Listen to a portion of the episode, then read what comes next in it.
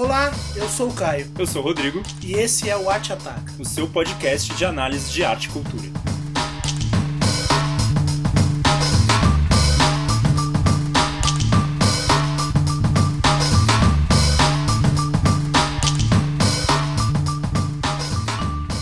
E aí, Caio?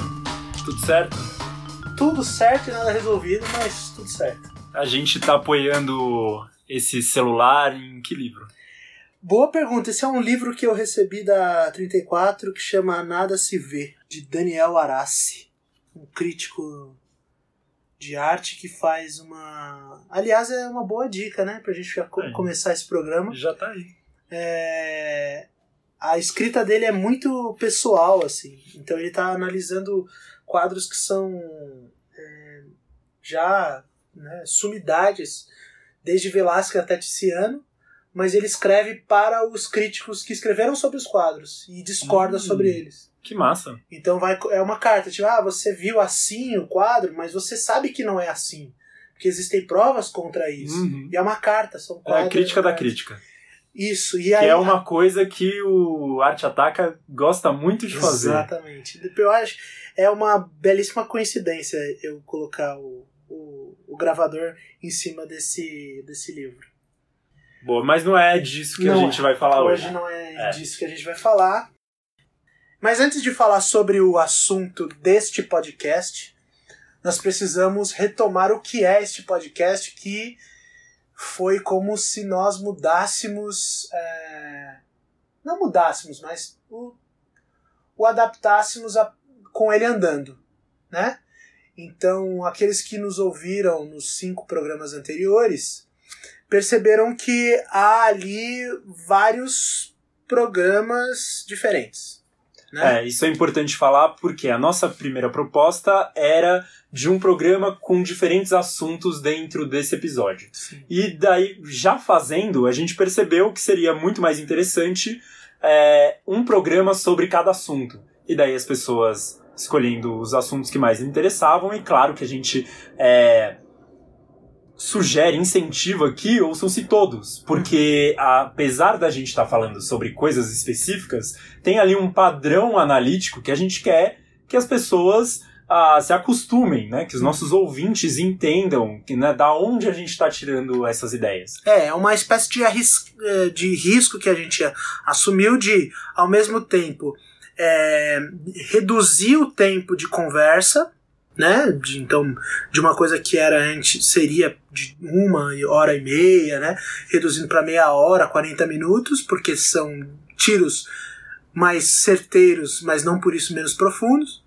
É, e ao mesmo tempo dá uma ideia mais vamos dizer, abrangente de como a gente usa o mesmo aparato crítico para objetos diferentes. E aí tem o, o ponto que destoa, que é, eu acho que o ponto é, de reflexão do próprio, vamos dizer, de autorreflexão do próprio programa, que é o Vim Vive em Si, né?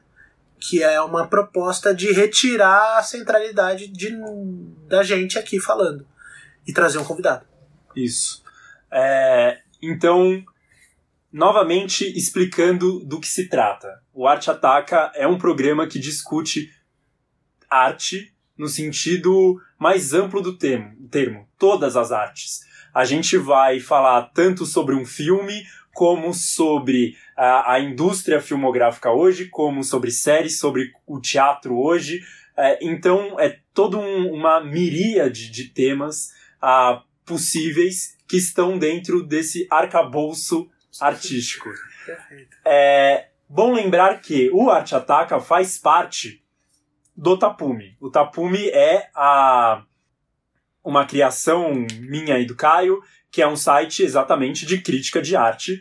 É, e a gente espera, com o podcast, dialogar com o site que já está lá com os seus textos e que tem uma regularidade menor. A gente espera, com o podcast, ter publicações mais regulares e que permitam ah, que a gente leve as pessoas para o site para discussões escritas e hum, talvez mais elaboradas. É, são ou... economias discursivas diferentes. Então, o que a gente tem é, no texto, às vezes ele é um, demanda um fôlego de análise, de reanálise maior do que a nossa conversa. Não quer dizer que nós não teremos o cuidado na hora de conversar e até, inclusive, essa é uma característica nossa. A gente pauta muito o nosso programa antes de gravá-lo. Então não quer dizer que o, o podcast ele vai ser uma espécie de experimentação live do, das coisas. Não, é, ele só é um outro, uma outra economia discursiva, como eu já tinha dito. No texto, demanda do leitor uma atenção, até busca de bibliografias, e é o que a gente pretende, até a leitura de textos de especialistas, a gente convida especialistas para escreverem para a gente, seja a cobertura, então você vai achar, por exemplo, no Tapume, uma cobertura que nós fizemos de uma amostra de circo, até uma amostra de, de teatro, que é o MIT, que a gente já fez um programa, é, de cinema, de arte plástica, então são várias artes, né, que a gente coloca como arte com a maiúscula, que são tratados de formas é, multimodais, né? Essa é a intenção que a gente tem com o podcast, que é uma espécie de não é uma excrescência, mas é um braço orgânico mesmo do tapume que viabiliza um diálogo mais direto e também produtivo de outra é forma. É, essa parte do diálogo direto é importante. A gente vê como uma forma de atingir mais pessoas, chegar em mais gente que talvez se assustasse pelos temas e textos. A gente acha que aqui a gente tá mostrando que não existe nenhum bicho de sete cabeças e de que a conversa sobre ah, temas artísticos não, ela, ela pode ser ah, acessível sem diminuir ou é, subestimar quem nos lê e quem nos ouve. Perfeito, é isso. A gente, a gente crê que esse formato do podcast é a melhor forma da gente demonstrar isso. Sim. Muito bonito. Quando que rola, quando que sai, qual é a regularidade? É, a nossa proposta aqui, a gente está tratando de arte com e a gente tem um respeito muito grande pelas nossas pautas. É, a gente tem um respeito maior pelas nossas pautas do que por qualquer a regularidade, regularidade que a é. gente mesmo se coloque. Então, se a pauta exige um pouco de tempo a mais, tanto para que a gente veja, que a gente a viva, como para a gente analisá-la, a gente vai tomar esse tempo a mais. Uhum. O nosso acordo é de que não passa de 15 dias. A gente espera ter produções semanais, que podem chegar a 10 dias e tal, mas de 15 dias não, passa. passa. Isso é nosso, a gente consegue. É realmente a linha da morte aí pra gente entregar esse, esse podcast. Até porque uma conversa precisa, é, para criar uma intimidade, inclusive intelectual e nossa com quem nos ouve, também precisa disso, né? Precisa manter uma, uma espécie de, de contato contínuo com quem está ouvindo e até porque existe pauta para isso. A gente não está sendo ingênuo e falando que não existe pauta. É lógico que nós temos outras obrigações, né? Nós somos professores, então a gente precisa também lidar com essas demandas. Mas esses 15 dias são mais do que racionais para a gente entregar toda, de 15 em 15 dias no máximo para vocês ouvirem alguma coisa que a gente tenha a produzir para vocês. Nós lançamos de uma vez só cinco episódios. A partir desse episódio de hoje, a gente começa essa regularidade que a gente está contando aqui, de no máximo 15 dias. Algumas coisas então que tem que ser ditas. A principal, a questão técnica.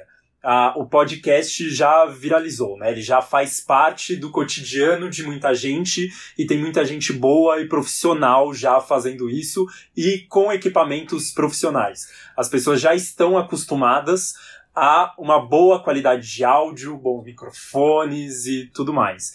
É, nós ainda não temos essa condição.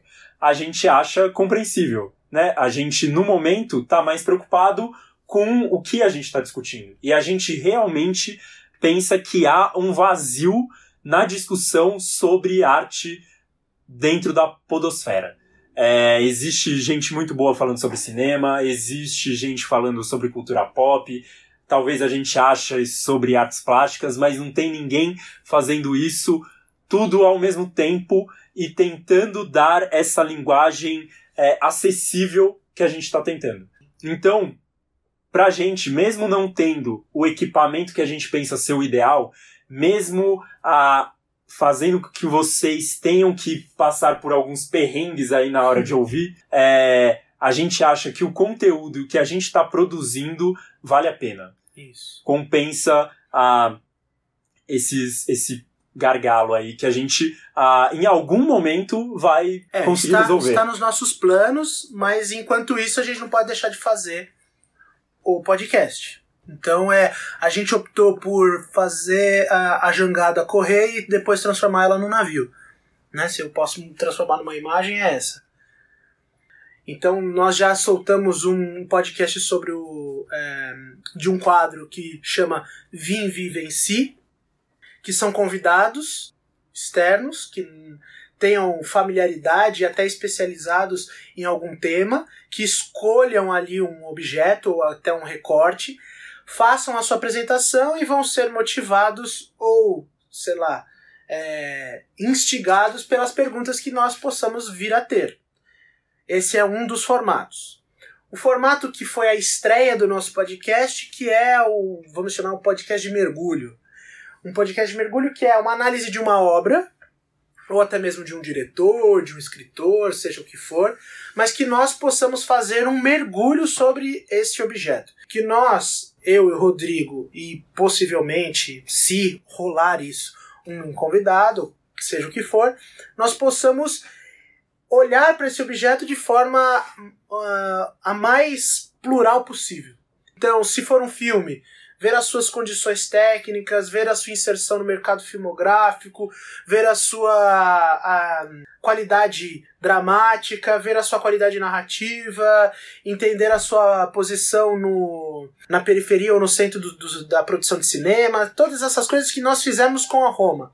Inclusive desaguando em temas que são das nossas especialidades seja ela sociológica, seja ela filosófica, a gente não vai deixar de lado uma formação que a gente tanto teve trabalho para ter. Então, isso é um outro formato. Falamos de dois. O terceiro é o mais corriqueiro, que é, é, são esses três principais. A gente vai falar sobre isso, depois a gente fala sobre os possíveis outros. O terceiro é o mais comum, é por uma pauta que surja na, diante de nós, ou até mesmo uma amostra que nós é, venhamos a assistir, ou até uma amostra que tenha nos institutos de cultura no, no em São Paulo, ou até mesmo em outros, outras cidades.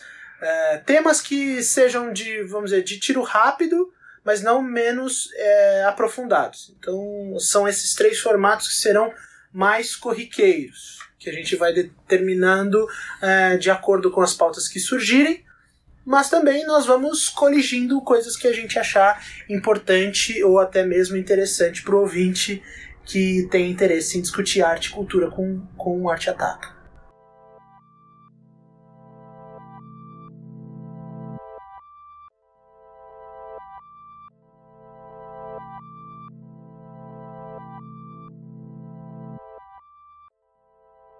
Bom, a gente vai falar hoje sobre é Chernobyl, essa produção que tem tirado o sono dos comunistas e tem centralizado o debate é, das, dos seriados e das séries no, né, nos últimos meses.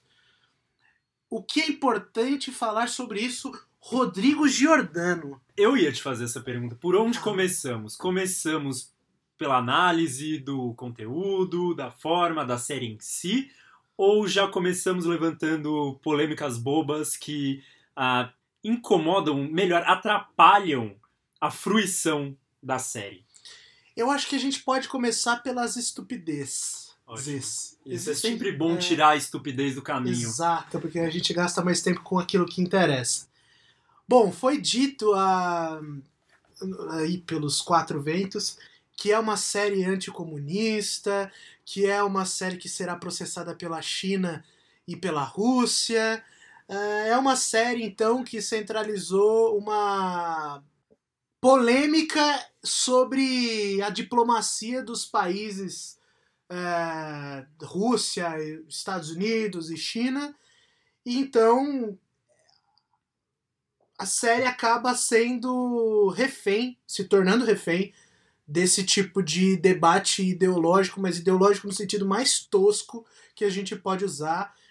Pena do Marx que não está aqui para corrigir essa galera, mas ficou muito centralizado nisso. Muito não, não vou dizer muito porque não foi muito.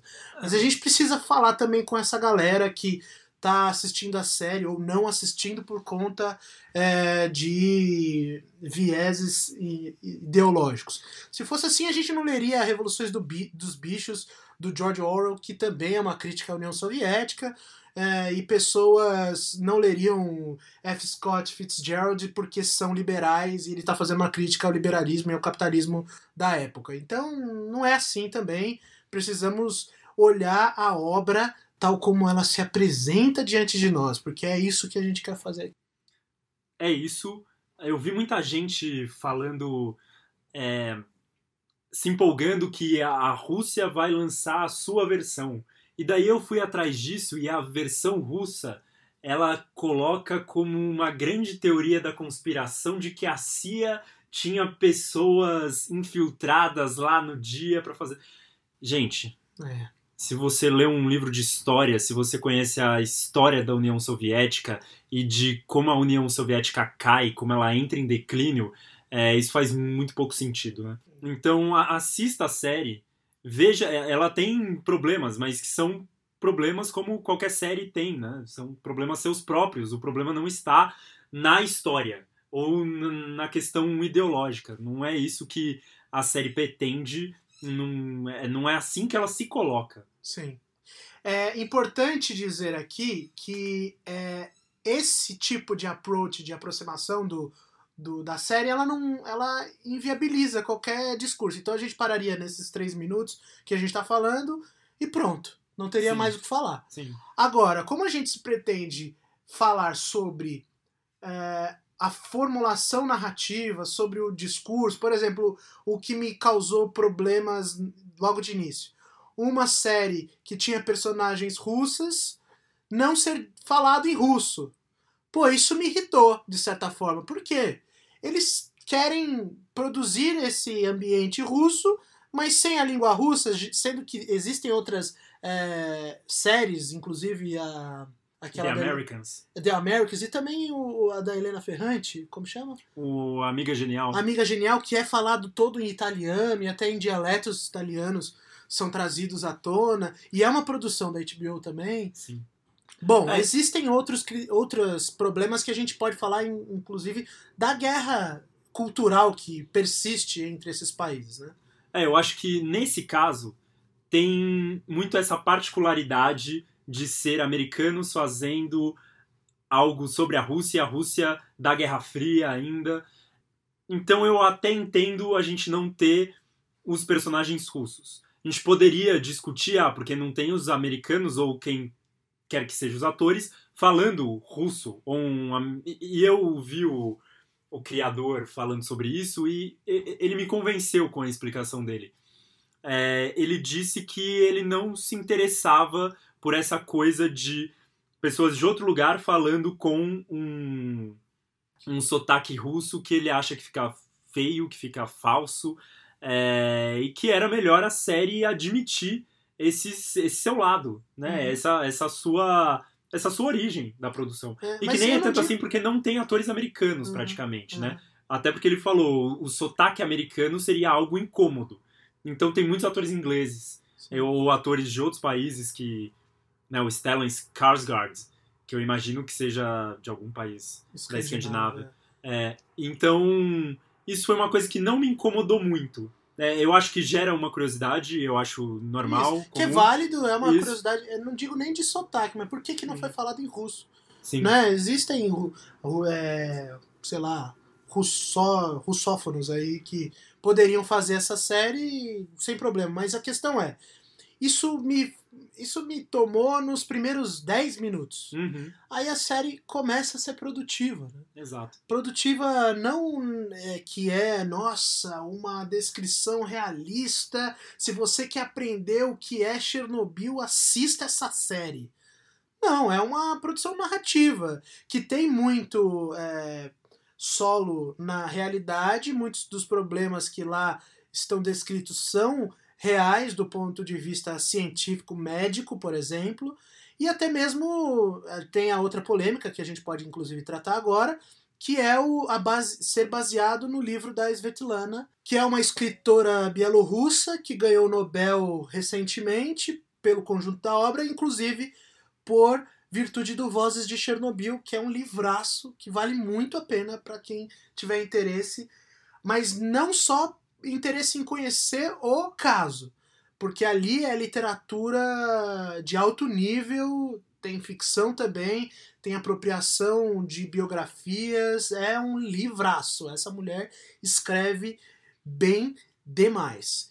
Então tem essa polêmica de que o, o, o, a série foi livremente inspirada e causando inclusive o desconforto da escritora em não ter sido né? citada uhum. na, como fonte. Então existem duas polêmicas que não inviabilizam o debate sobre a qualidade ou não da narrativa série posta lá diante de nós, assistindo no escurinho da nossa sala ou na telinha do nosso computador e celular. Não exclui. Existe uma, uma um interesse a, a se discutir o que é a série Chernobyl, para além dessas polêmicas que são exteriores, não é, reduzíveis a nada, mas que não descaracterizam o que foi filmado. Isso. É, Caio, você falou da Svetlana, então só para dar um deixar mais claro, até para as pessoas buscarem, é, o nome dela é Svetlana Alexievich e ganhou o prêmio Nobel e realmente ela demonstrou esse desconforto porque tem personagem ali é, que veio realmente dela, da busca, da pesquisa dela, principalmente o personagem da moça grávida, mulher do bombeiro, a Svetlana ela falou algo muito interessante, eu vi no, numa entrevista, que ela disse que foi o mais fácil dos livros dela de reportar, de transformar em livro.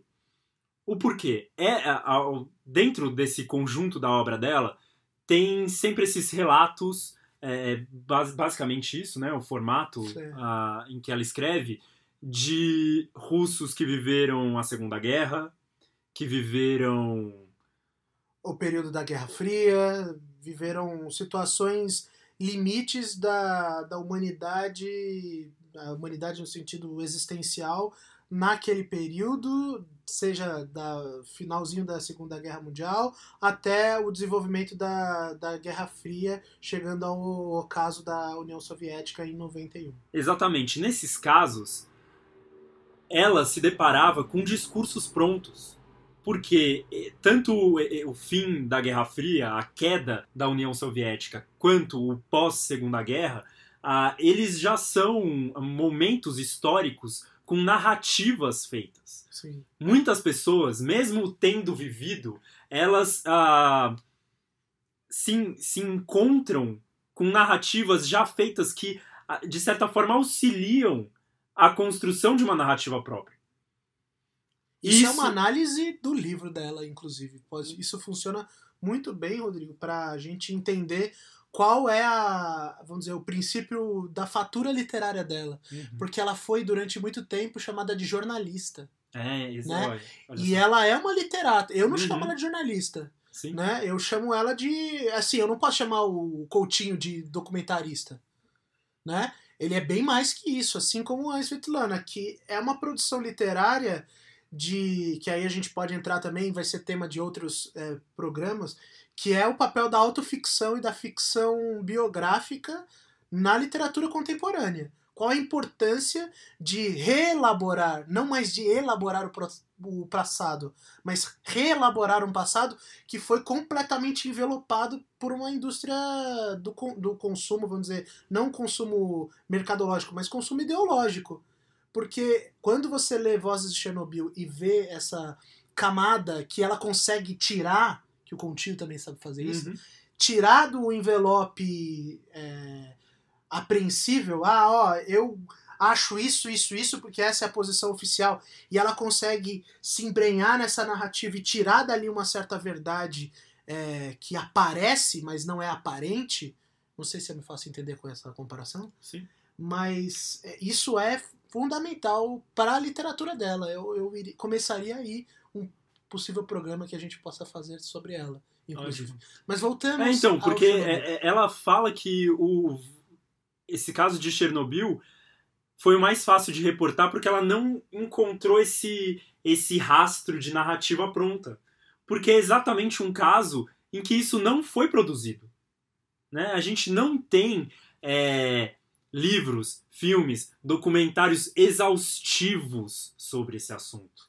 Então ela se deparou com algo muito genuíno. É, eu achei muito interessante esse, esse relato dela, porque ajuda muito a gente ver determin, determinadas coisas da série. Porque você com, começou dizendo que é, não é uma série que a gente vai usar para entender Chernobyl exatamente como aconteceu. Porém, no entanto, todavia, a gente sabe como a gente consome as coisas hoje ainda mais algo que é feito para ser consumido uh, on demand, na TV, o momento que você quer, na sua sala, no seu quarto, é, com no metrô. Você tá ali e tá googlando sobre Chernobyl. Uhum. Você tá googlando sobre como funciona um reator nuclear. Então, de fato, a série ela não está a esse serviço.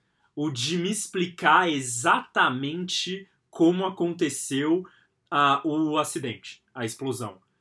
Mas eu, eu aprendi muito graças à série. Sim. Porque ela tá ali, porque ela tá levantando essas questões e porque ela tá se fazendo com isso também. Sim. E até conhecimentos físicos, assim, de especificidade técnica, né? De saber como funciona. É, a gente, como convive com essas pessoas especialistas, né? Em física e química, eu pude conversar um pouco com elas sobre isso. Existem certas precisões que são importantes e que explicam realmente o que acontece na reação é, de, de uma fissão, seja qual for da, da sua do, do, elemento que a gente possa colocar lá, até a, a, o comportamento do grafite, isso foi um aprendizado realmente. Mas uma coisa muito interessante que você disse, Rodrigo, que você que eu não tinha pensado, mas quando você falou me fez faz todo sentido para mim, é como essa série Chernobyl ela pode ser um case, um case, eu dei essa palavra, um caso de análise de como a gente consome mesmo, série, consome arte inclusive. Porque é basicamente isso. Chernobyl é um tema tão obscuro que a gente se vê diante de tarefas e, e, e gestos que a gente faria em qualquer circunstância, em qualquer série, em qualquer tipo de, de obra de arte diante de nós. Mas por Chernobyl ser uma, um discurso em disputa ainda, isso traz mais luz, né? isso fica mais evidente, é mais. É, leva a última. Não a última potência, né? Mas leva. esgarça. Né? A gente faz isso. Todos os ouvintes tiveram a mesma experiência, não em Chernobyl, mas diante de outras obras.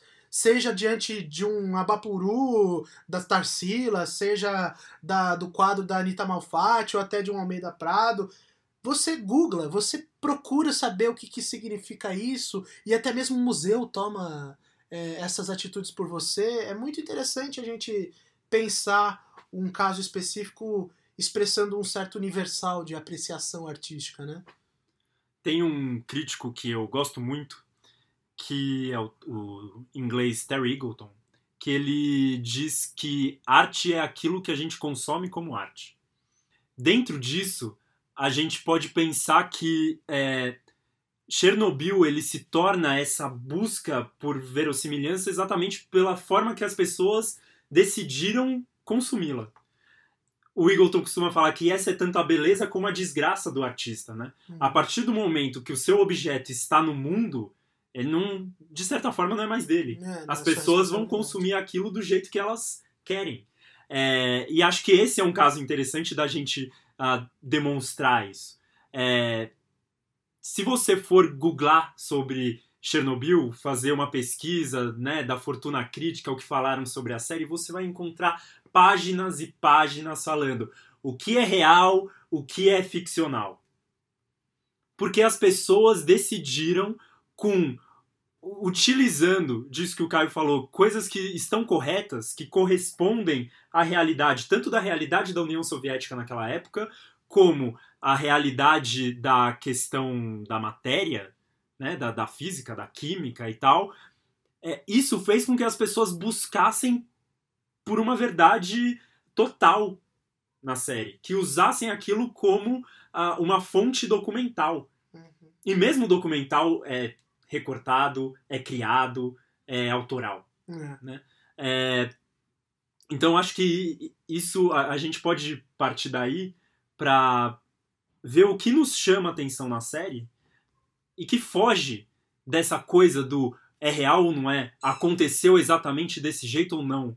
Porque isso, de certa forma, causa um, uma diminuição das possibilidades de fruição e da possibilidade de debate.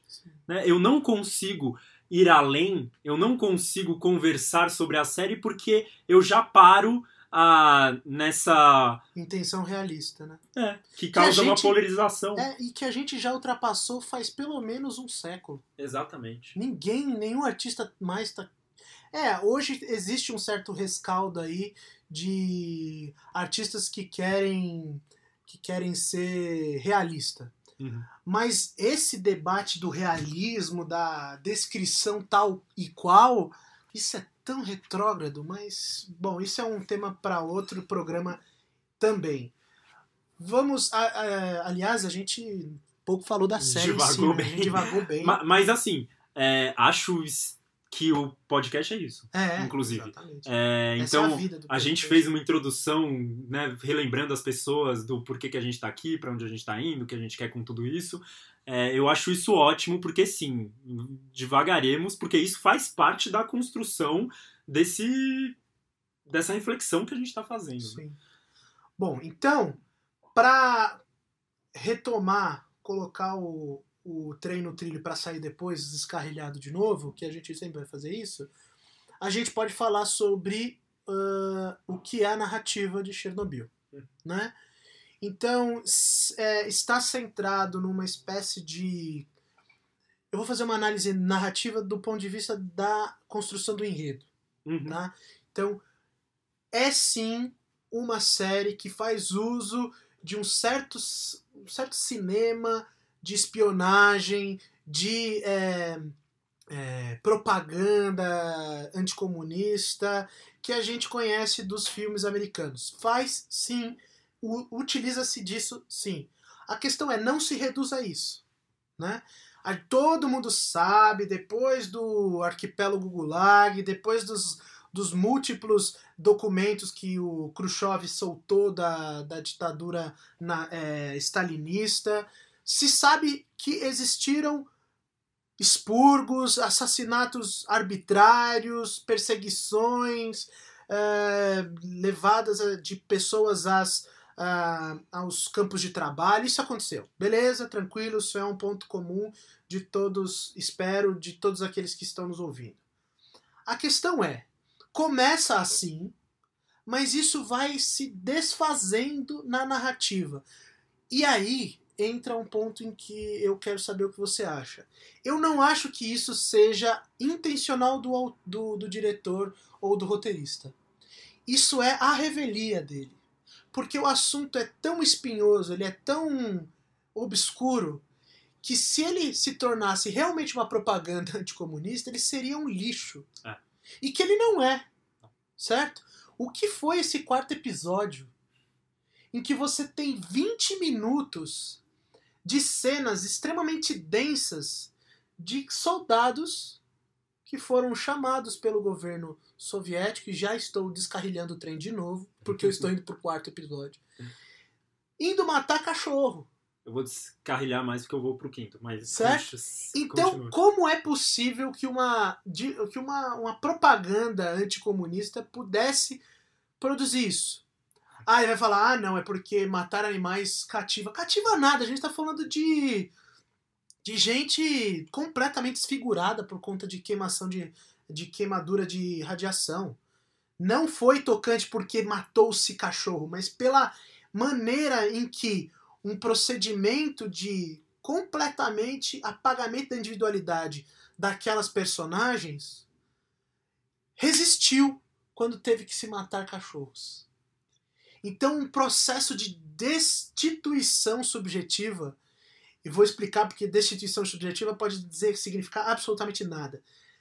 Então, tem uma personagem, quarto episódio, galera, em que não é um spoiler tão importante, é uma cena é, que para mim é, tem uma validade narrativa absurda, em que uma personagem está sendo apresentada a sua função depois de ser convocada pelo, uh, pelo Comitê Central.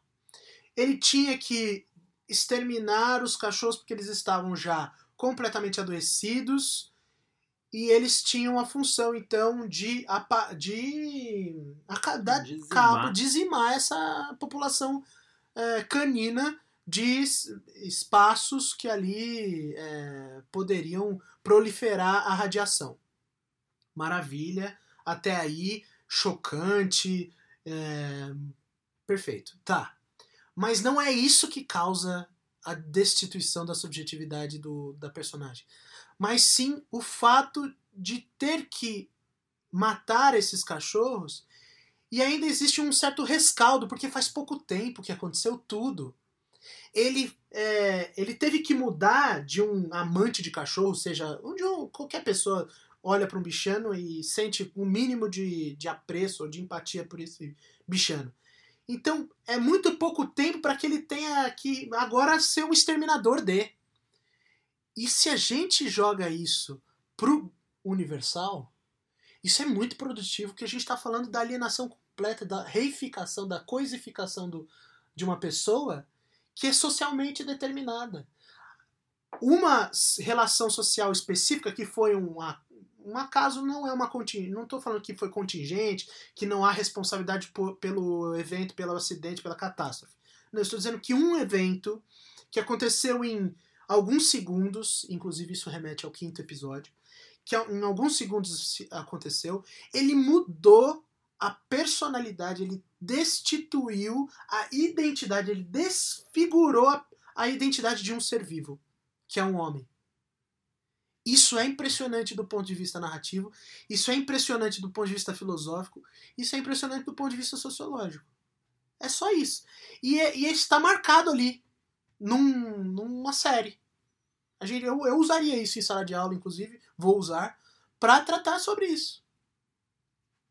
Mas fale. É interessante que isso que você trouxe desse episódio do, do assassinato ali dos cachorros, né?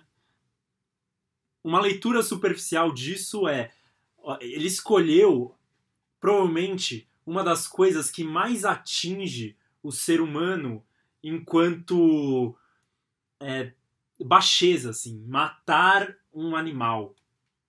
Um animal doméstico. Um animal doméstico, pior ainda. É. É, mas essa leitura só é possível para quem não assistiu a série enquanto continuidade, enquanto um ato contínuo. Uhum.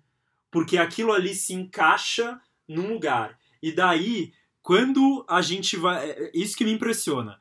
Porque ele podia ter ido buscar as consequências daquela explosão em vários lugares e muito mais óbvios. Um americano faria isso. Era o que seria esperado de um americano. E buscar no, na criança que ficou com câncer. Isso já seria sensacionalista, sensacionalista pra caralho. Mas eu acho que é a, a imagem que, que eu fiquei quando ele mostra aqueles três personagens ali que estão tendo que matar os cachorros e o, o, o, conflito existencial que surge daquilo, aquilo para mim é, só seria possível de alguém que participou daquilo, que alguém que entendeu aquilo, uhum. que entendeu o que aquelas pessoas passaram. Né? Aquilo é, é, é, é, a típica coisa que dá para se dizer de ó, só quem viveu sabe que teve esse momento e o, a força que aquilo tem, né? De pessoas que foram obrigadas, que receberam trabalhos que eles nem sabiam, que nem imaginavam que teriam e que estavam tendo realizar esses trabalhos. É, e daí como isso é forte dentro da narrativa, que se muita gente começou a falar, é, mas ele coloca as figuras de poder russas como completos cretinos. É, mas ele coloca o povo russo como heróico.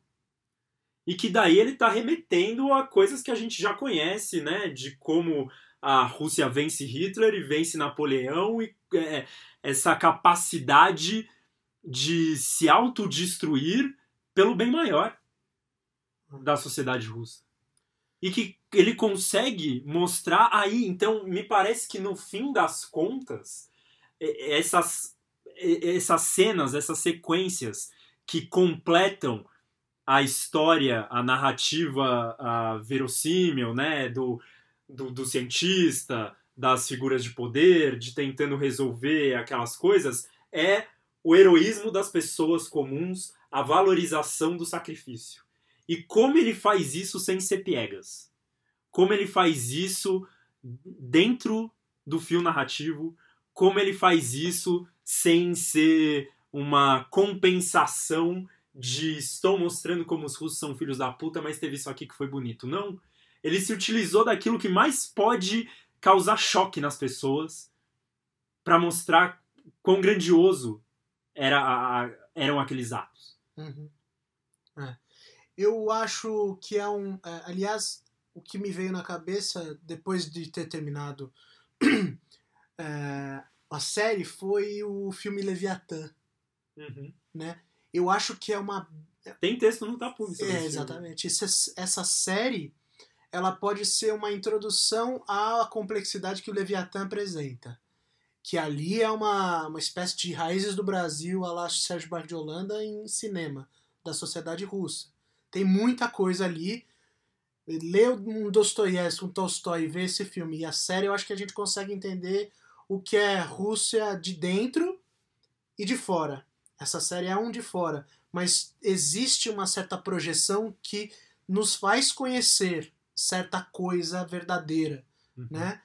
Então é importante a gente entender que sim, ele vai lançar mão de, certas, eh, de certos recursos propagandísticos, vai fazer uso disso, sem dúvida, mas se não assistir a série inteira, se não perceber que existe ali um, uma, uma verossimilhança que é interna, que é imanente à série própria, não tem como, não, não, não há possibilidade de olhar para essa série de.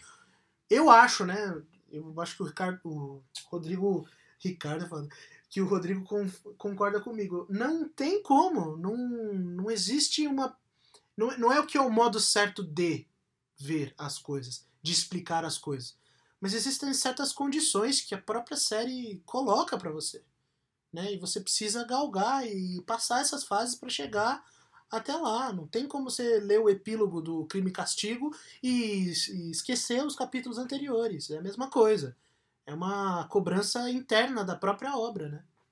Exato. E, e pra gente, de certa forma, poder é, dar um golpe final nessa coisa do real e do respeito ao ao russo ou a vida na União Soviética na época, eu queria é, sugerir um, uma thread, um fio que foi criado no, no Twitter por uma moça chamada Slava Malamud. Eu vou colocar isso na descrição do episódio, vou colocar o link para essa thread, é, em que ela, russa, que de certa forma viveu Chernobyl, ou pelo menos assistiu, é, conta como a série a impactou e como ela viu e como ela se sentiu respeitada pelas coisas que a série mostrou.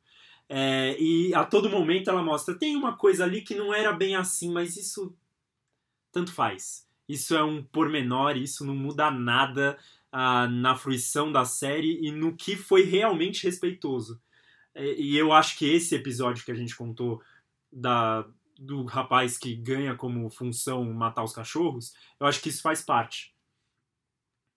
Acho que está dentro desse, desse contexto. Queria ir pro quinto episódio para ir ao encontro de, de algo que você trouxe, Caio. Esse episódio foi o que mais me incomodou. Quinto. O quinto. Porque eu acho que é o mais americanizado. Sim, ah, é claro. É um formato americanizado. Uhum. Então, se eu vi ali um criador americano, foi nesse episódio. Pelo seu formato, não pelo seu conteúdo. é, essa coisa de dar volta no tempo, de mostrar o que estava acontecendo, e daí a gente vai para o julgamento e que o cinema americano é marcado por essas histórias de julgamento. E como se, como se o, o espaço jurídico fosse factível à época. Isso foi anacrônico. Totalmente. Um espaço desse, né, de debate jurídico, de, exposição, é, vamos dizer, quase isenta, Uhum. é, é uma viagem, eu concordo com você, é uma viagem que só tá na cabeça dos americanos e isso não existe nem na América. E, e aí o que é curioso, que eu descobri que o cientista, o principal da história, e o, a figura ali que do poder que o, o Sherbina, né? Sherbina, acho que é Sherbina. isso, que o acompanha, eles não estavam nesse julgamento, na verdade. Hum. É, e daí isso pra mim fez mais sentido ainda, porque mesmo que algumas coisas sejam construídas, a, a maior parte delas foi construída nesse, né, em alguma verdade. E daí algumas coisas ah, foram se construindo a partir dessas verdades básicas. É, aqui o julgamento ele me pareceu estar ali para dar uma solução americanizada para a coisa, colocando os personagens principais todo no mesmo lugar em que as coisas se resolvem de um jeito moralista e heróico. Sim. Isso foi extremamente Desnecessário. americanizado. É. Acho que serve ali pra gente ver, tem um momento em que o promotor a, a cena pro juiz e a gente percebe como a, a, a hierarquia, de certa forma, estava trocada na, na União Soviética naquela época, né? Como havia algumas trocas, como as relações de poder estavam mal construídas. Mas além disso, Ou muito Hum. bem construída. é, exatamente. Sim. Ou, além disso, nada me serve ali. Isso, isso me incomodou. Mas, a- ao mesmo tempo, serve pra gente falar da construção da série, de que esse momento em que ela tropeça é exatamente esse momento em que ela foge. ah, Do que ela vinha produzindo antes. exatamente. É como se o autor se desse conta que não estava mais no, no poder e tivesse que interferir de novo. Uhum. Então, ah, eu, eu já não tenho mais controle sobre isso, eu não sei onde vai acabar, porque pra mim podia acabar no quarto episódio, Ah, é. né? É só a- o quarto episódio pra mim é a pérola, pode acabar ali, não tem mais o que fazer. Mas o final, eu concordo com você, ele arremata sem precisar arrematar, não. Seria realista se acabasse sem desfecho. Porque é o que é Chernobyl Porque é o que a gente ainda. tá, exato. É um lugar que vai demorar, pelo que se diz, 20 mil anos para estar livre da radiação e talvez poder acolher vida humana novamente. Como a gente como- é prepotente também. 20 mil anos, eu acho que a gente nem tá mais aqui, né? Como que a gente faz essa. essa como se diz? Essa projeção. Essa né? projeção, né? É, tanto faz, né? Se a gente descobre 20 que mil anos. 200 já. Então foda-se, deixa esse lugar pra lá, caralho. É, mas enfim, é o que se diz, 20 mil anos. Como que você fecha uma história dessas, né? Sim. Não, não, não se fecha. E daí eu acho que se gastou muito tempo ali nos créditos finais também contando a. o- Muito filme da década de 80, né? Isso, isso. De muito até sessão da tarde. Ah, Luguzov fez isso, a moça teve um filho. O episódio 5 é um É. episódio americano. Exatamente. Foi uma criação americana. É. Ali, ali a propaganda tá, tá. Aí eu dou, dou razão a quem acha que é propaganda de comunista. Mas, meu, não, não reduz os quatro, os quatro episódios anteriores. E o início, inclusive, do quinto também é interessante, do ponto de vista do aprendizado que eu tive, né? Hum.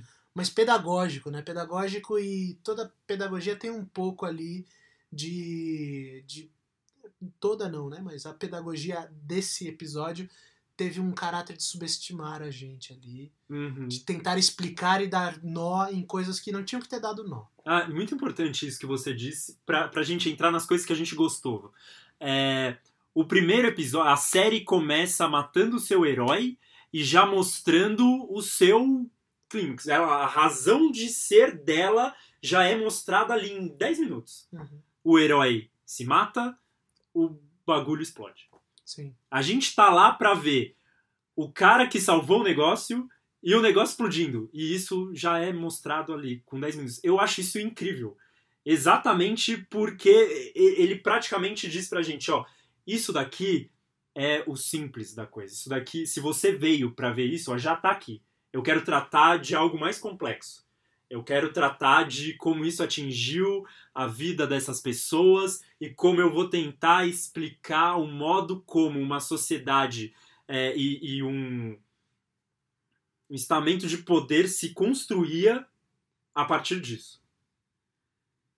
Acho que a partir daquele primeiro episódio, toda a cena, todo todo quadro de céu, de ar, de água, de terra, de alimento parece contaminado. Ai, eu acho isso, acho isso incrível, esse trabalho de câmera. Uhum, é, é bom lembrar que tudo é cinza, marrom, pastel, esverdeado. Bege, e daí fica me pare... e, e que se a gente for ver, bom, isso é a União Soviética comunista de fato. É, era assim, né? Todos os predinhos iguais, ah, uma coisa que, né? É uma arquitetura o... soviética por excelência. Brutal, né? É, é brutal, que remonta o brutalismo, que o brutalismo paulista também retoma. Exato. Né? Só que ali ela vai além disso. Parece que aquela é a única arquitetura possível para esse caso. E num território um... inóspito, né? Exato, Porque a gente exatamente. se aproxima da Rússia como se ela ela é um território estranho para nós, né? A gente tem o que o Eduardo Said chama de orientalismo ali. Uhum. A gente olha para a Rússia com certa com certa distância, e, né? E com um olhar exótico, Sim, né? é exótico, é.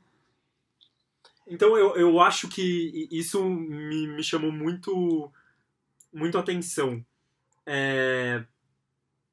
Me chama atenção também a questão da figura de poder do. Tô esquecendo o nome dele. Sher, Sherbina. Sherbina. Porque ele é essa figura de poder que eu acho que quebra o maniqueísmo. De bons e ruins. De todo mundo. Uh,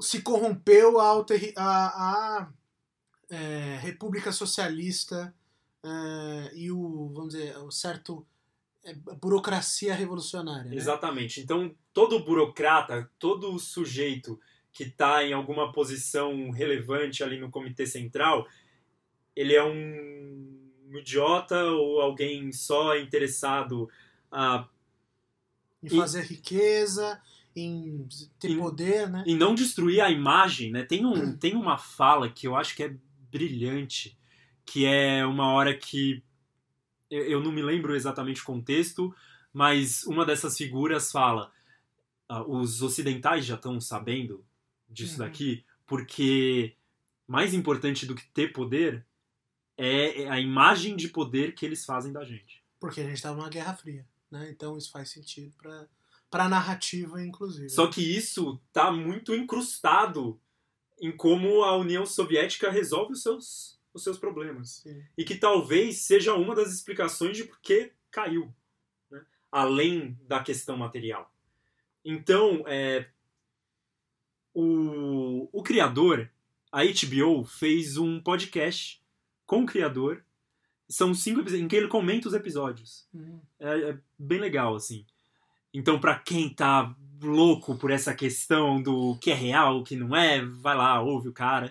E daí você vai me perguntar, Rodrigo, se eu tenho lá o cara para ouvir, porque eu tô ouvindo vocês? Porque a gente não tá fazendo a mesma coisa. Exatamente. Exatamente. Ele tá contando sobre a série, sobre o processo de criação dele.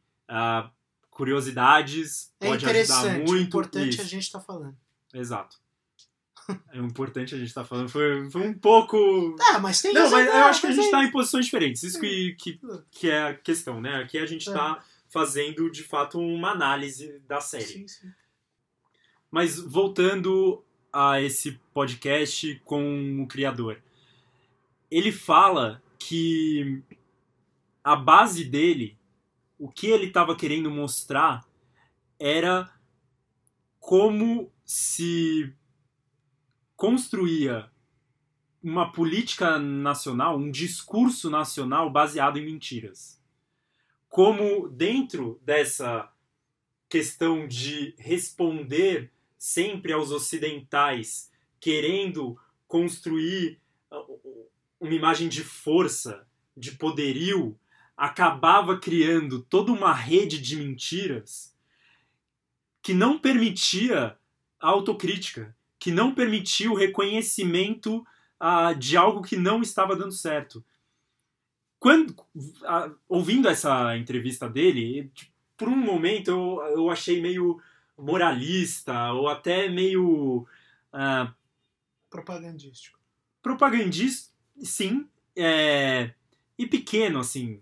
Não é só isso, quase que superficial. Uhum. Até porque os Estados Unidos contaram muitas mentiras e contam Conta, até hoje né? e se baseiam em várias políticas de Estado em mentiras também. Né? Vamos lembrar aí Guerra ao Iraque, sim, só uma. Pra... é, então isso não pode ser a, a condição única a, que explica essa série. No entanto, ela faz bastante sentido com o que a gente vê ali dentro e que, como a gente entende como essas figuras do Comitê Central são ah, toscas, né? E como elas parecem é, hum, simplesmente más, no, no sentido mais é, simples do uhum. termo, assim, de bem e mal, uhum. de como elas parecem simplesmente. Manequins, né? É. De não querer resolver os problemas, ou não enxergarem os problemas, ou simplesmente não se colocar.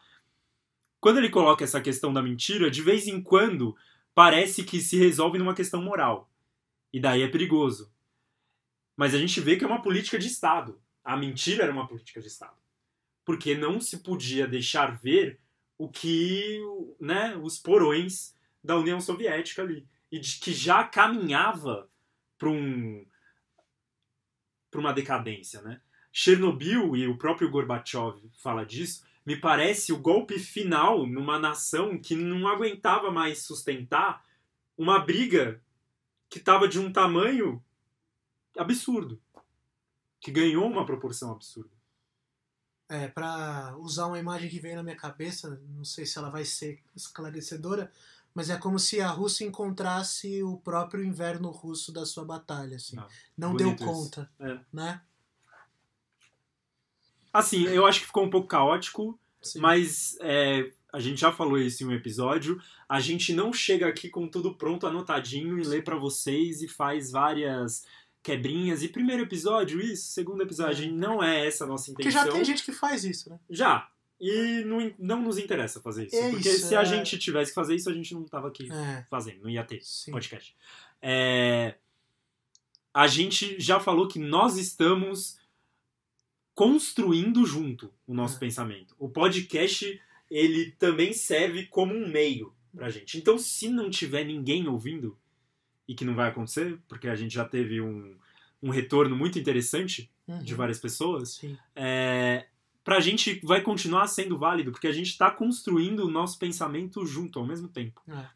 A gente espera que isso chegue em vocês de um jeito compreensível, viável. E que ecoe e que devolvam para nós. Que volte, a, a exatamente. Outras coisas. Mas é isso, vai ser caótico porque a gente acredita que a construção do pensamento é caótica Sim. e a crítica, isso faz parte da crítica. Faz parte. É um a... ensaio, né? A gente está produzindo um ensaio aqui diante de vocês. E não é um texto, né? Se é. a gente tivesse, a gente tem lá o Tapume para fazer textos.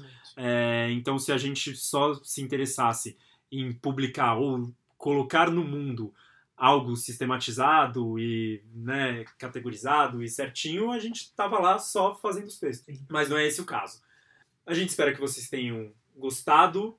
Assinem o feed para receber, né, seja semanalmente, seja a cada 15 dias, o, lá a notificaçãozinha de novo episódio.